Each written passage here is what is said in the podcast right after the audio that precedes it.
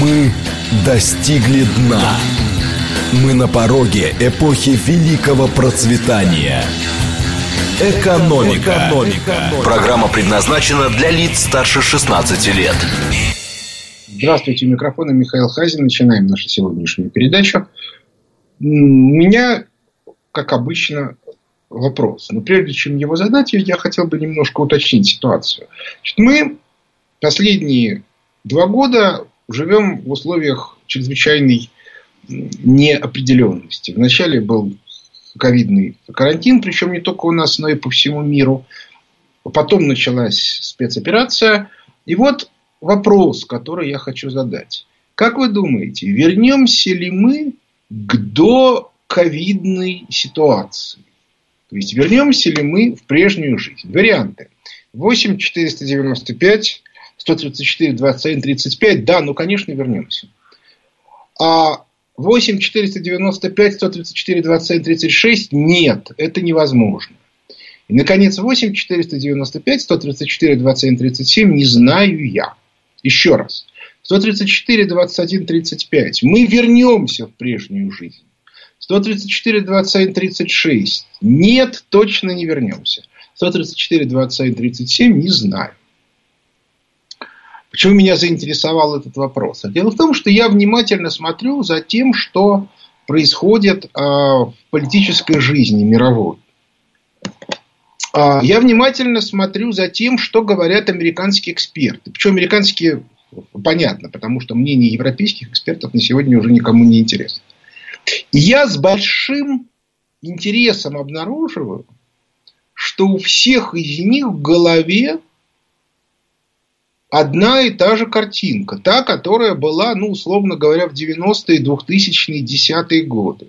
Что есть град на холме Соединенные Штаты Америки, которые э, значит, все определяют, э, все контролируют.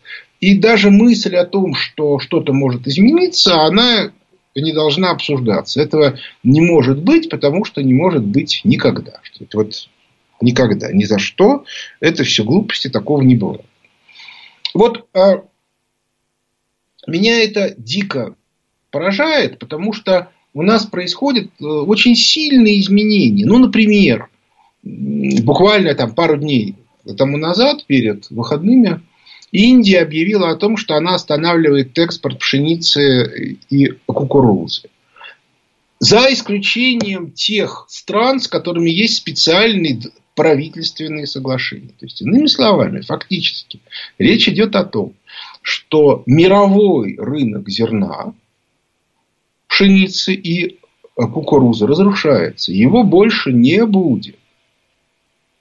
И это очень интересно. Потому что невозможно контролировать рынки, которых не существует. Как Соединенные Штаты Америки могут влиять на политику Индии? Знаете, это как вот э, в 91 году, не к ночи будь упомянут Гайдар, говорил о том, что не нужно нам производить самолеты. Я договорился с Боингом, все, что нужно, нам продадут в обмен на нефть и газ. Сегодня мы видим, что, может, мы и хотим Боинги и Airbus, а нам их не продают. Единственная альтернатива – строить их самим. Да, наша а, авиапромышленность очень сильно изуродована руками гайдаровцев а, в виде там самого Гайдара, Чубайса, Христенко, Грефа и так далее. Но, а тем не менее, еще как бы мы, скорее всего, мы сможем это сделать. Хотя это будет сложно. Но уже понятно, что та картина, которая была вот, вот, вот тогда, в начале 90-х, сегодня она уже не реализуется. Но речь, как бы, вот, там, в случае самолетов или зерна, это все-таки отдельные рынки. Так может быть, можно рассчитывать на то, что да, по отдельным рынкам картина изменится, но в общем ситуация останется при, прежней. И вот тут нужно дать серьезные пояснения. Значит, на этом мы остановим голосование.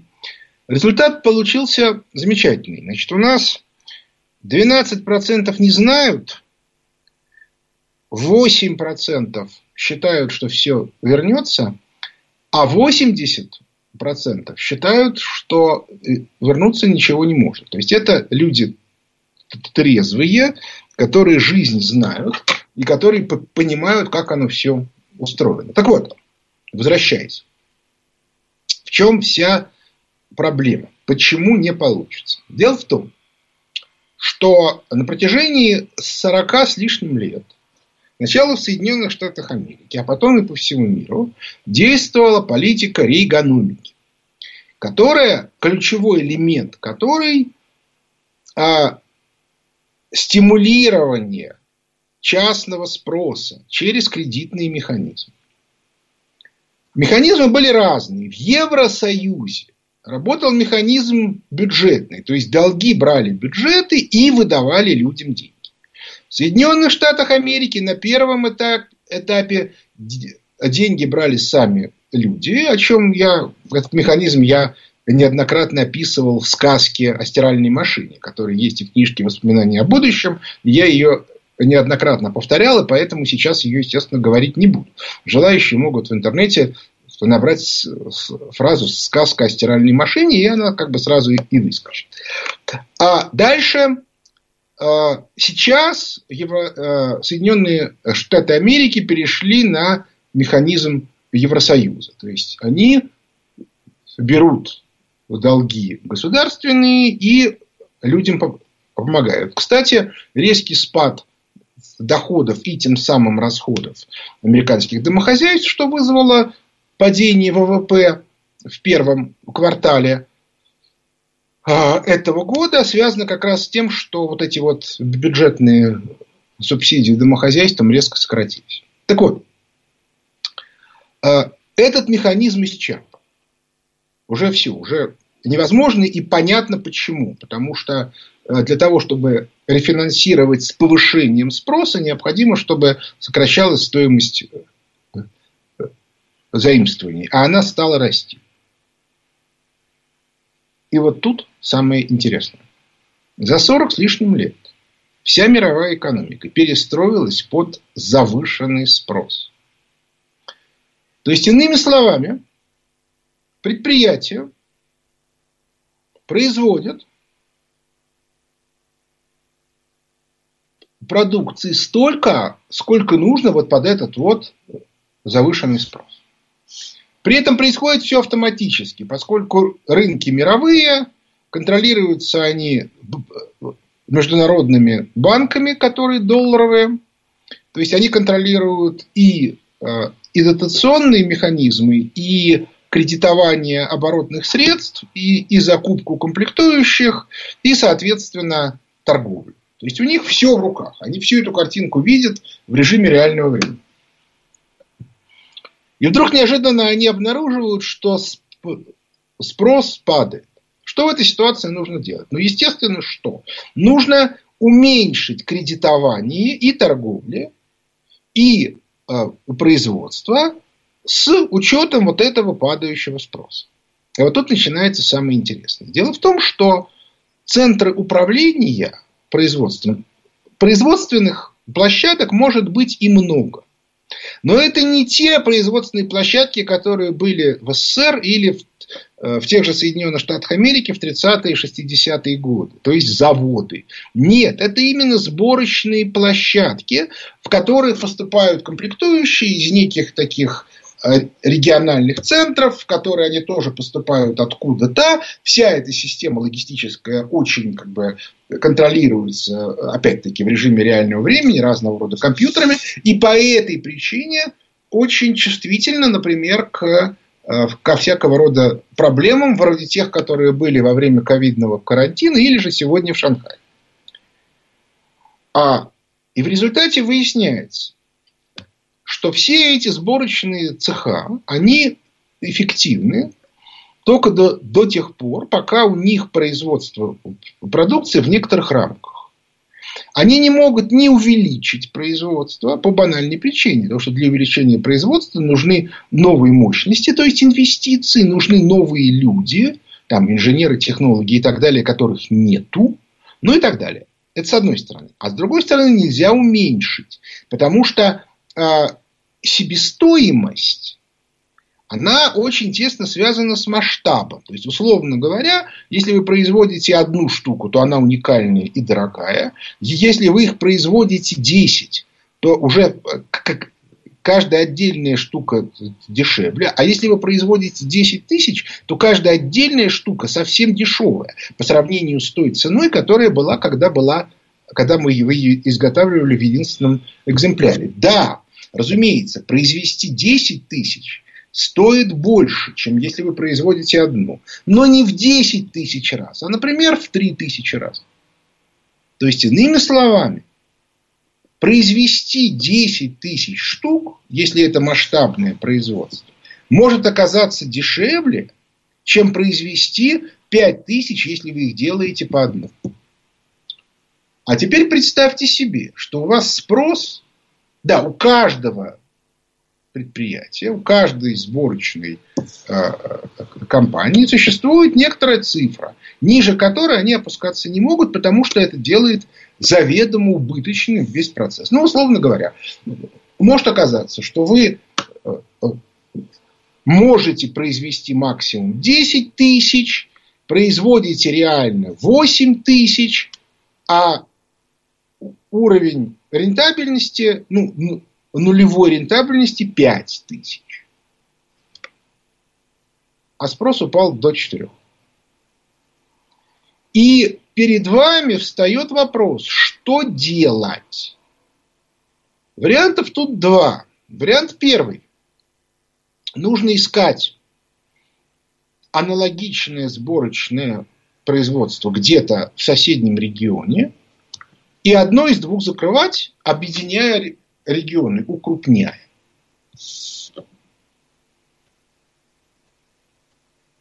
Вариант другой менять технологии радикально. Так, чтобы было выгодно производить, скажем, вилку не 5-10 тысяч, а 2-4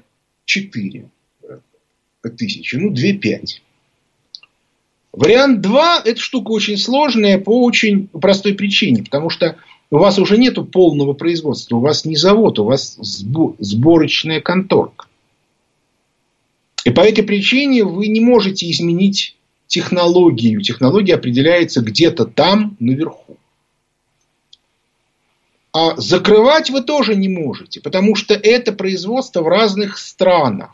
То есть вы говорите, что вот вы договариваетесь с кем-то там о том, что вы закрываете вот это производство, а поставлять будет вот то. К вам немедленно, вас немедленно вызывает государство в том или ином виде и говорит, дружок, у тебя работает 5 тысяч человек, ты им платишь заработную плату. Соответственно, это внутреннее наше производство. Мы потребляем внутри из тех 8 тысяч, которые ты э, производишь, только 6, еще 2 мы продаем на экспорт. Это дополнительные доходы для нашего государства. А ты предлагаешь это закупать по импорту. Это дополнительные расходы для нашего государства. Поэтому мы тебя сразу предупреждаем. Если ты производство закроешь, то то тебе придется в, з, з, заплатить то-то, то-то, то-то, то-то и то-то. Вы говорите, а я не могу ничего за, заплатить, у меня ничего нет. Я работаю по толлинговой схеме. Мне выдают кредиты, я, мне присылают комплектующие, я делаю детали, у меня вообще деньги. Ну, тогда мы конфискуем твои оборотные средства. Ну, или э, посадим тебя в тюрьму за умышленное банкротство. И вы будете делать? Нет, разумеется, в норме такого рода вещи обговариваются. А если у вас экономический кризис, и правительства разных стран пребывают в состоянии истерики, потому что нужно э, кормить людей, а денег нет. А у вас тут какой-то придурок добровольно закрывает работающие предприятия. Вы что, охренели, что ли? Прекратить немедленно. Вот это вот абсолютно типовая ситуация. В реальности мы понимаем, что а, вот эти вот единые рынки будут разрушаться все. Потому что государства начнут защищать свои национальные интересы. Индия закрыла экспорт это же фактически разрушение рынков по банальной причине, потому что она не хочет, чтобы на ее территории был голод. Напомню, а, во время Второй мировой войны Великобритания вывезла из Индии колоссальное количество продовольствия, и там от голода умерли миллионы, если не десяток миллионов человек. И это результат работы колониальной администрации. Поскольку в Индии сейчас не колониальная администрация, все, все закрыто. И что делать? Вот весь фокус состоит в том, что вся современная мировая экономика должна быть радикально перестроена на новые технологии, предполагающие существенное сокращение спроса. Я не зря привел цифры да, с тысячами, да, что можем производить 10, от, от 5 до 10, сейчас производим 8, а спрос упал до 4. Дело в том, что совокупный спрос в развитых странах упадет примерно в два раза. Может быть, даже чуть-чуть больше из-за деградационных процессов. Но в Соединенных Штатах Америки, в, в Евросоюзе и в Китае до начала э, ковидного кризиса внутренние дотации достигали примерно 25%. Внутренние дотации э, экономики. А это означает, что точка равновесия между доходом, доходами домохозяйства и спроса лежит где-то а, на в половину, то есть 0,25 умножить на 2, в два раза меньше, чем нынешний спрос. То есть доходы домохозяйств упадут меньше, чем в два раза. Они упадут примерно на треть. Но ВВП – это расходы. А расходы больше, чем доходы за счет вот этих вот дотаций. И вот это вот и есть главная проблема современной экономики. А вот теперь вопрос. Есть же у нас отрасли, в которых критически объем поставок выше, чем вот это вот падение в два раза. То есть, грубо говоря, вся технология этих отраслей предполагает, что в них издержки составляют от нынешних продаж, ну, скажем, 60%. И это издержки технологические, с ними ничего нельзя сделать. То есть, иными словами, если у вас спрос падает в два раза, до 50% от нынешних 100, то у вас, ну, понятно, что издержки будут не 60%, они, они могут чуть-чуть упасть. Но тем не менее, выясняется, что они э, больше, чем потенциальные доходы. И тогда эту отрасль в нынешнем технологическом варианте нужно закрывать. Я приводил этот э, э, пример а, для туристической отрасли, которой до 1981 года не было, потому что в 1981 году был массовый, э, не было массового среднего класса. Все вот эти пятизвездочные отели на первой линии, четырехзвездочные на второй линии, ну и так далее и тому подобное, все это было выстроено под спрос среднего класса. Среднего класса не будет по итогам кризиса через пять лет. Соответственно, количество авиаперелетов, заполняемость гостиниц стремительно упадет. Как, что из этого можно сделать? Вы понимаете, из пятизвездочных гостиниц сделать хосписы невозможно. Ну, потому что там очень высока стоимость содержания инфраструктуры. Значит, что нужно делать? Их нужно закрывать. Ну, или, или даже ликвидировать, ну, потому что они очень, очень дорого стоят. Хотя э, теоретически можно. В каждом номере поставить 4-5 коек, свободное пространство тоже заполнить какими-нибудь лавочками. Вспомните, как выглядели улицы Москвы в 90-е годы. А дальше, соответственно, все вот эти вот парки и, и свободные пространства застроить разными шалман, на который тоже платят. Это, это можно. Но далеко не у всех получится. А пятизвездочных отелей оставите одну из нынешних десяти для богатых. Цены, правда, придется поднять в три раза. Ну, потому что одно дело, когда у вас много пятизвездочных отелей, и тогда э, окупаются и, и, и, и рестораны, и, и разные экскурсионные штуки, они все платят. А если этого всего нету, потому что людей не хватает, ну тогда, соответственно, что делать? Я уже рассказывал про то, что когда я был на по Тенерифе, то мне показывали старые гостиницы 50-х годов пятизвездочные. Их там две.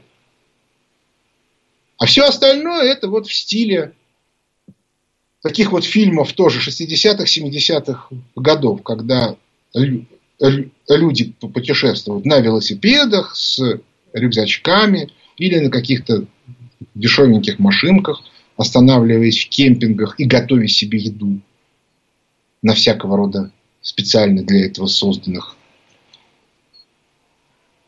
чуть не сказал, керогазах. Ну, в общем, велика разница в разных устройствах такого типа. Вот это вот то, что нас ожидает. И по этой причине, скажем, поездок в Европу там, на выходные или на неделю, или э, зимой на лыжах покататься, а летом на, как бы, на теплое море, для подавляющего большинства людей, не только российских, это будет вещь запредельно, запредельно дорогая. Принципиально важная вещь. Запредельно дорогая. И по этой причине, да, и такая штука будет всюду. То есть все современные отрасли. Ну, смотрите, авиастроение. Значит, авиастроение ему будет объяснено, что пассажирских самолетов, которые приносят основную прибыль, нужно значительно меньше. Те, которые уже сегодня настроены, будут летать еще 20-25 лет. И их выше крыши. Некоторые из них будут законсервированы. То есть 20 лет будут летать вот эти, дальше они рассыпаются от старости, а у нас уже стоят на готове старые – которые стояли 20 лет, с ними ничего не случится, они могут еще летать, ну пускай не 20, пускай 15. И только через 35 лет понадобятся новые самолеты. Нет, нам они понадобятся сразу, потому что э, нам, к нам не пускают ни Боинги, ни Airbus. Более того, я не исключаю, что уже этой осенью, а ну или там следующей весной нам будет предложено вернуться к покупкам и вот в этой ситуации мы не должны соглашаться ни в коем случае. Другое дело, что они могут запретить летать нашим самолетам. А так вы как бы не пускаете наши самолеты. Не хотите покупать наши самолеты, мы не пустим ваши. Хотя это немножко разные вещи. Пускать и, и, и закупать. Но, тем не менее. Вот это вот проблема, которая очень важна как будет выглядеть мировая экономика с точки зрения структуры через 10 лет. И плюс к этому надо добавить еще одно обстоятельство, что а, в разных валютных зонах структура экономики может выглядеть по, по-разному. И этим никто не занимается. Ну, кроме Фонда экономических исследований Михаила Хазина который этим занимается уже много-много-много лет. И вот это и есть ключевая проблема. Жизнь людей радикально изменится по той причине, что современная экономика в принципе не приспособлена, да любая экономика не приспособлена к, к падению среднего спроса в два раза. Ее надо будет радикально менять. А для этого надо желательно уже сейчас думать, в том числе и тем, кто что-то производит, а то выяснится через три года, что то, что вы производите, никому не нужно. Очень актуальная тема. Перерыв на новости. Экономика. Экономика. Возвращаемся в студию. Микрофона Михаил Хазин. Начинаем ответы на вопросы слушателей. Здравствуйте. Здравствуйте, Михаил Леонидович Вайс. У меня сначала вопрос такой, не по вопросу, а просто э, э, свое мнение по поводу «Кипит мой разум возмущен», а потом практический вопрос непосредственно как вам практику, работавшим в правительстве. Ну, вот знаете, когда звонят различного рода недовольные, являющиеся ли на самом деле или нет, представители малого и среднего бизнеса, ну, просто сомнение берет, как они вообще занимаются тем делом, который, о котором даже не знают, что любой бизнес состоит не только из того, что должен быть, по крайней мере, в нынешних условиях бизнес-план на, на каждый квартал, не на каждый год, но и мажет одной краской, порой бросая в одну корзину не только прибыль и выручку, но в том числе затраты и издержки, в том числе арендную плату. Вот, и вот один товарищ, я быстренько приведу пример, вот ему хочется со своими псариками и шоувермой работать в торговом центре но он почему-то жалуется на дорогую арендную плату, не понимая того, что многие десятки рестораций, вне зависимости от локации, и в Москве, и в далеком Замкаде имеют как минимум более десяти таких торговых точек, которые, в отличие от шоу-верн, соответствуют 21 веку не только по обслуживанию, но и по, по, по привлекательности, платежеспособности, в том числе по аренде для администрации данных торговых центров. И я не понимаю, почему вот эти люди жалуются, то, что они не могут э, разнообразить и диверсифицировать более в широком, в том числе, ассортименте свой бизнес. А у меня вопрос, как вам практику, работавшим правительством по многим кредитным программам, наверное, по поддержке на зачатках рыночной экономики в нашей стране различного рода бизнеса. Может быть, это формальные программы были, но тем не менее вопрос. Э, хочу все-таки добить, как и в празднике я вам задавал по этому поводу, но вот э, по другому перечню. А на ваше э, мнение, не то, если отбросить кредит кредиты, различные бюрократические препоны, коррупцию. Вот субвенции либо дотации должны способствовать развитию в нынешних условиях, я имею в виду, вот, э, которые вы огласили в начале в первой получасовки, в связи с создавшимся положением в нашей стране, должны непосредственно консолидировать и способствовать триггеру малого и среднего бизнеса. Но, естественно, с учетом строгого аудита не только счетной палаты, но и правоохранителей с акцентом на уголовную ответственность. Спасибо большое. Ну, вы знаете, в 90-е годы, в общем, особой поддержки-то не было. Это смешно. А, вот. А, серьезные люди использовали бюджетные деньги для других проектов и мероприятий. Вот. А что касается сегодняшней ситуации, то, безусловно, этим нужно заниматься, но нужны правильные программы, потому что подавляющая часть тех людей, которые хотят заниматься предпринимательством, вообще не понимают, о чем идет речь. Но я могу в данном случае про себя сказать. У меня же ИП, собственно, это мой источник дохода, единственный.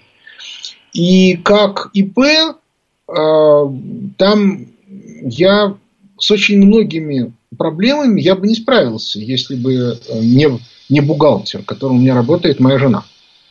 То есть я вполне себе знаю людей, которые, сделав там ИП или э, став, как это называется, самозанятыми, не понимают, что им надо что-то платить, и это что-то надо оформлять. И их нужно этому учить, и по возможности как-то их проблемы решать, потому что в противном случае они все становятся жертвами налоговой службы, которая им быстренько начисляет разные пени и штрафы.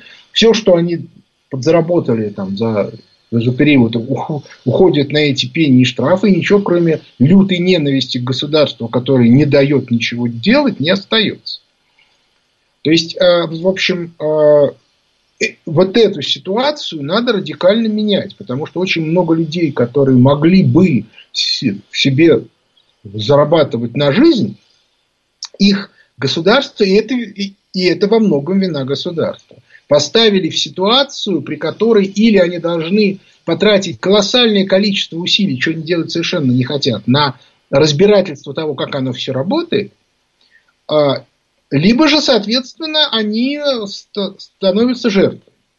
То есть, э, я, я-то считаю, что государство должно предоставить практически бесплатные э, компании, которые будут как бы, решать за людей эти задачи. Но они есть частные, действительно, есть бухгалтерские фирмы в большом количестве, но э, люди даже не... Добрый день, Михаил. Сергей Алексеевич да. зовут. Вот когда вы говорите, что мы последние два года живем в условиях чрезвычайной неопределенности, вы абсолютно правы. И здесь ключевое слово не просто неопределенность, а именно чрезвычайная. А что возникает вопрос, последние 20 лет разве была какая-то определенность? А вы вот рассматриваете вариант, что после специальной военной операции мы уже к ситуации двухгодичной давности, разумеется, не вернемся, а вернемся к новой неопределенности. Спасибо. Ну, я про это постоянно говорю, что наше правительство не в состоянии внятно объяснить, что оно, собственно, строит. Вот какую мы хотим экономику через 10 лет. Но объясните нам.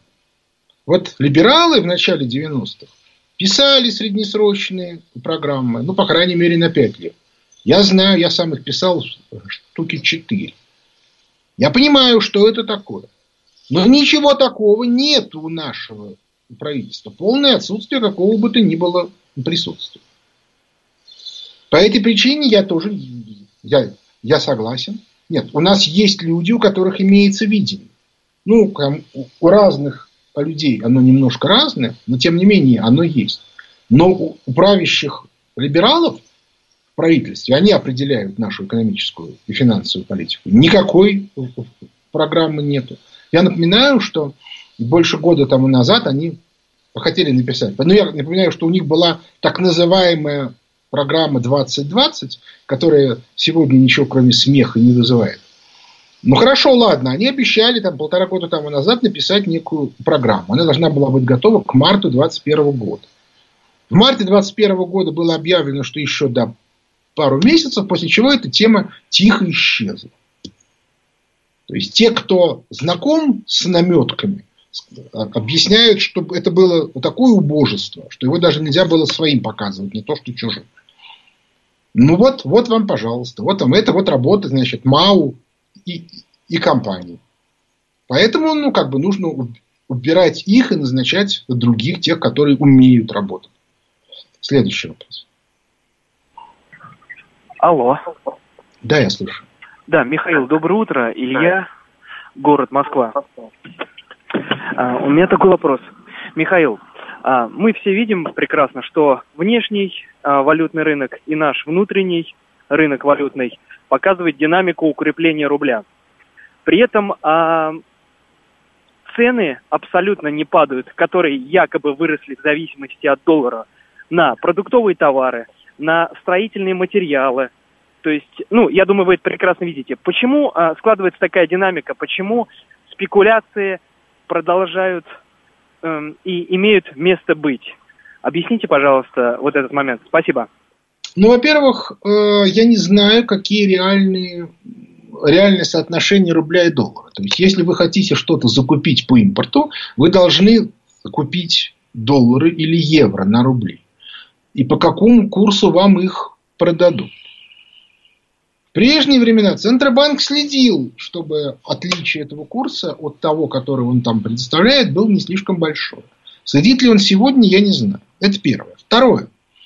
А, заниматься снижением цен должен антимонопольный комитет. Но антимонопольный комитет в нашей стране под чутким руководством либерала Артемьева на протяжении там очень многих лет занимался непонятно чем. А, то есть до тех пор, пока а, у нас не появятся государственные структуры, которые будут этим заниматься, ничего не получится. К слову сказать, когда создавался антимонопольный комитет, это было еще в 90-м, 91 году. Еще был Верховный Совет РСФСР. То было две структуры, которые подчинялись не правительству, а Верховному Совету РСФСР. Это Госкомстат и антимонопольный комитет. Тогда он назывался, по-моему, комитет по антимонопольной политике и поддержке малого предпринимательства. Почему? Потому что антимонопольный комитет в составе правительства неминуемо подчиняется отраслевым лоббистам. Потому что отраслевые лоббисты выходят на вице-премьеров правительства. То есть статус антимонопольного комитета был низкий. И сейчас низкий. Но он еще ничего не делает. Теоретически антимонопольный комитет должен приходить на любой предпри... в любой магазин и говорит, а почему у вас тут такие цены? Вот у вас до начала э, спецоперации цены были такие, а тут они у вас сейчас на 30% выше. На каком основании? А вот туда-сюда доллары. Ну хорошо, вы подняли из-за курса доллара. Теперь опускайте обратно. А иначе штрафы оборотные. Но нет, этого не делается. Вот вопрос, почему к, к, А кому этот вопрос? Уж точно не ко мне. Сли... Следующий вопрос. Алло, здравствуйте. Добрый день, э, Юрий. Э, спасибо за эфир. Э, ну, на самом деле, спасибо, что приняли звонок. А звоню с таким же вот, по сути, ну, глубинный вопрос, почему доллар устаканился, да, с евро. Бензин вроде бы в норме, и, ну, я отец двоих детей, продукты, ну, как они, да, там, в два-полтора раза Э, взлетели, как минимум полтора, э, на том же месте. То есть, ну, вроде говорят, там, да, логистика и так далее. Вот такой же вопрос, по сути. Ну, я, собственно, его уже ответил. То есть этим нужно заниматься антимонопольному комитету. Кстати, если вы видите высокие цены в магазинах, пишите в местный антимонопольный комитет. Ведь что вот есть основания считать, что имеет место туда-сюда. Разумеется, вам могут не ответить. Но тут есть целая куча разных инструментов. Можно обращаться к депутатам, можно там Делягин, например. Можно еще чего-то делать. Можно создавать общественные структуры. Ну, то есть, грубо говоря, существует общество защиты прав потребителей. У них есть довольно большие права. Существуют профсоюзы. Кстати, по нашему законодательству регистрация общественных организаций не требуется. Они автоматически регистрируются самим фактом э, учредительного собрания. То есть вы можете учредить общественную организацию, которая занимается контролем за э, нарушением э, ценообразования и, и, и защитой прав потребителей, и активно работать. Вперед. Следующий вопрос. Алло. Доброе утро, Михаил. Спасибо большое за эфир. Наталья Москва. У меня такой вопрос. По результатам первого квартала наша компания получила э, высокую прибыль. Я считаю, что она инфляционная. Радио выключите у себя. У вас фон создается. А, значит, я считаю, что она инфляционная. И э, дело в том, что на протяжении многих лет, мы 20 лет на рынке строительных материалов, и э, у нас прибыль всегда была в районе ну, 50% от оборота. Сейчас uh-huh. за первый квартал получилось 25%.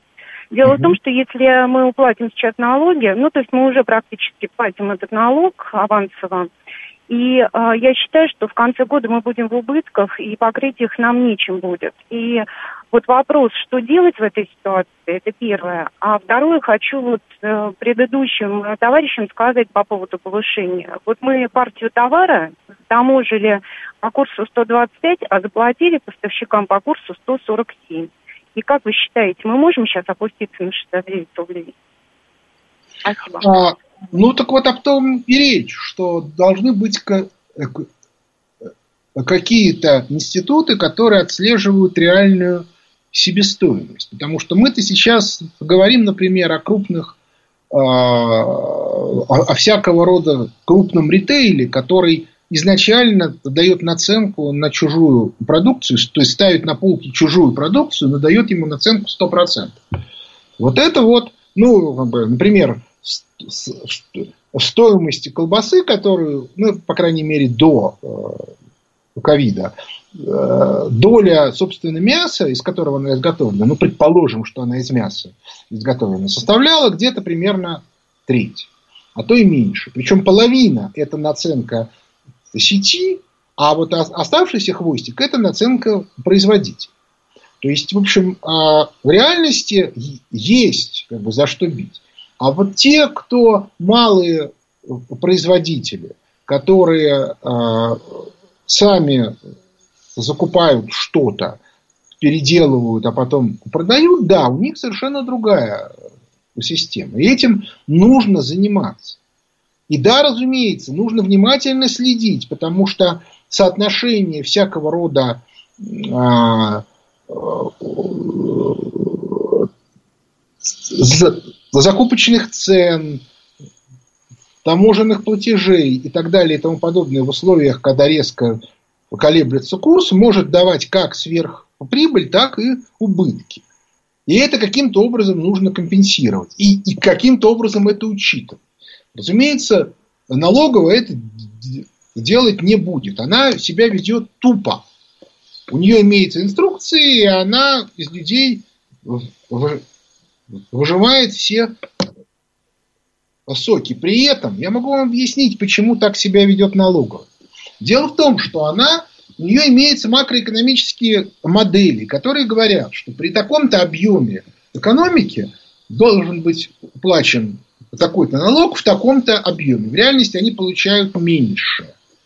И они начинают этот налог выколачивать, считая, что все от налогов уходят. Но при этом основные неплательщики налогов – это крупняк, с которым никто не хочет связываться. Но давайте мы учтем сразу, что по тем масштабам, по которым э, как бы экономика, мы 30% не добираем, потому что это разворовывает крупняк, с которым налоговая драться не хочет. Но нет. То тут, тут есть масса тонкостей, которые нужно учитывать, с которыми нужно разбираться и так далее и тому подобное. Да, иногда это сложно, да, как бы с этим надо реально работать, но э, вот э, нужно, чтобы этим кто-то занимался. К сожалению, в нашей стране этим практически никто не занимается, потому что вся система управления экономикой – это прежде всего управление распределением бюджетных потоков среди лоббистов. А о том, что будет завтра, как будет завтра, никто не знает, и никто этим заниматься не хочет. Следующий вопрос. Алло. Добрый день, Виктор Москва. Да. Такой вопрос. А, по вашему мнению, можно ожидать в ближайшей среднесрочной перспективе объема промышленности в области станкостроения? Интересует именно, что насчет станков. Готовы ли мы вкладываться в реальное производство станков, как вы считаете? Я думаю, что да. Я думаю, что у нас уже в этом году будут происходить очень серьезные изменения в управлении экономикой. Очень серьезные. И э, ключевой элемент этого это будет э, производство как восстановление станкостроения.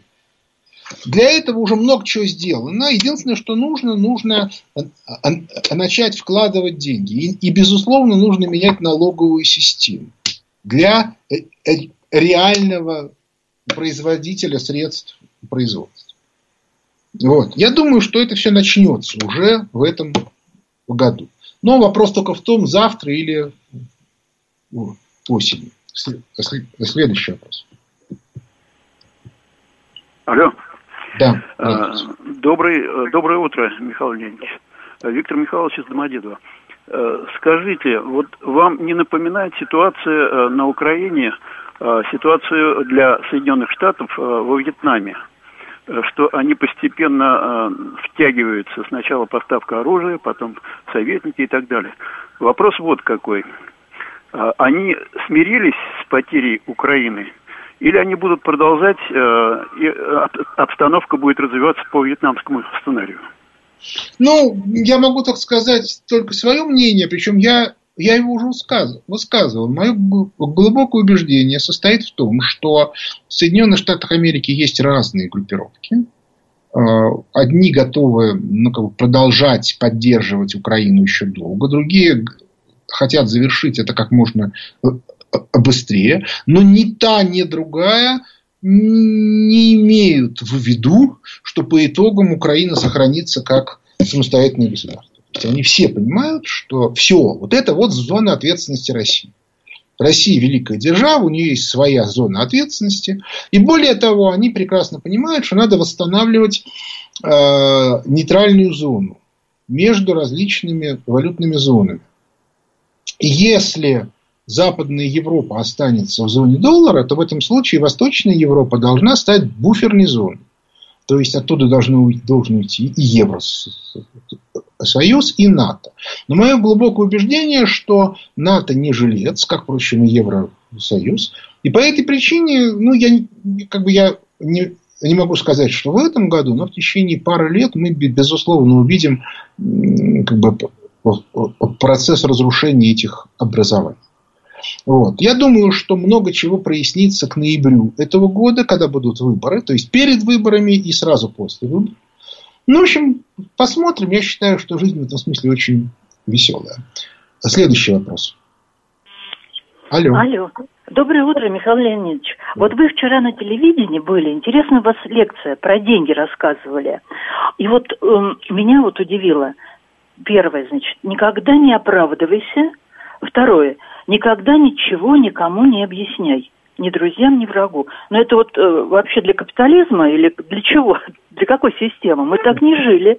Нет, мы так не жили. Значит, дело в том, что мы же а, а, описывали вот эту вот э, логику западного глобального проекта. Это я просто объясню. Это вчера была на канале Культура передача, которую э, ведет э, Михаил Валентинович Ковальчук. Я там, значит, выступал. Она записывалась раньше, там, за пару недель тому назад, но э, посвящена она была деньгам. И мы, как бы, я, мы, мы там описывали логику западного глобального проекта, то есть транснациональных банкиров.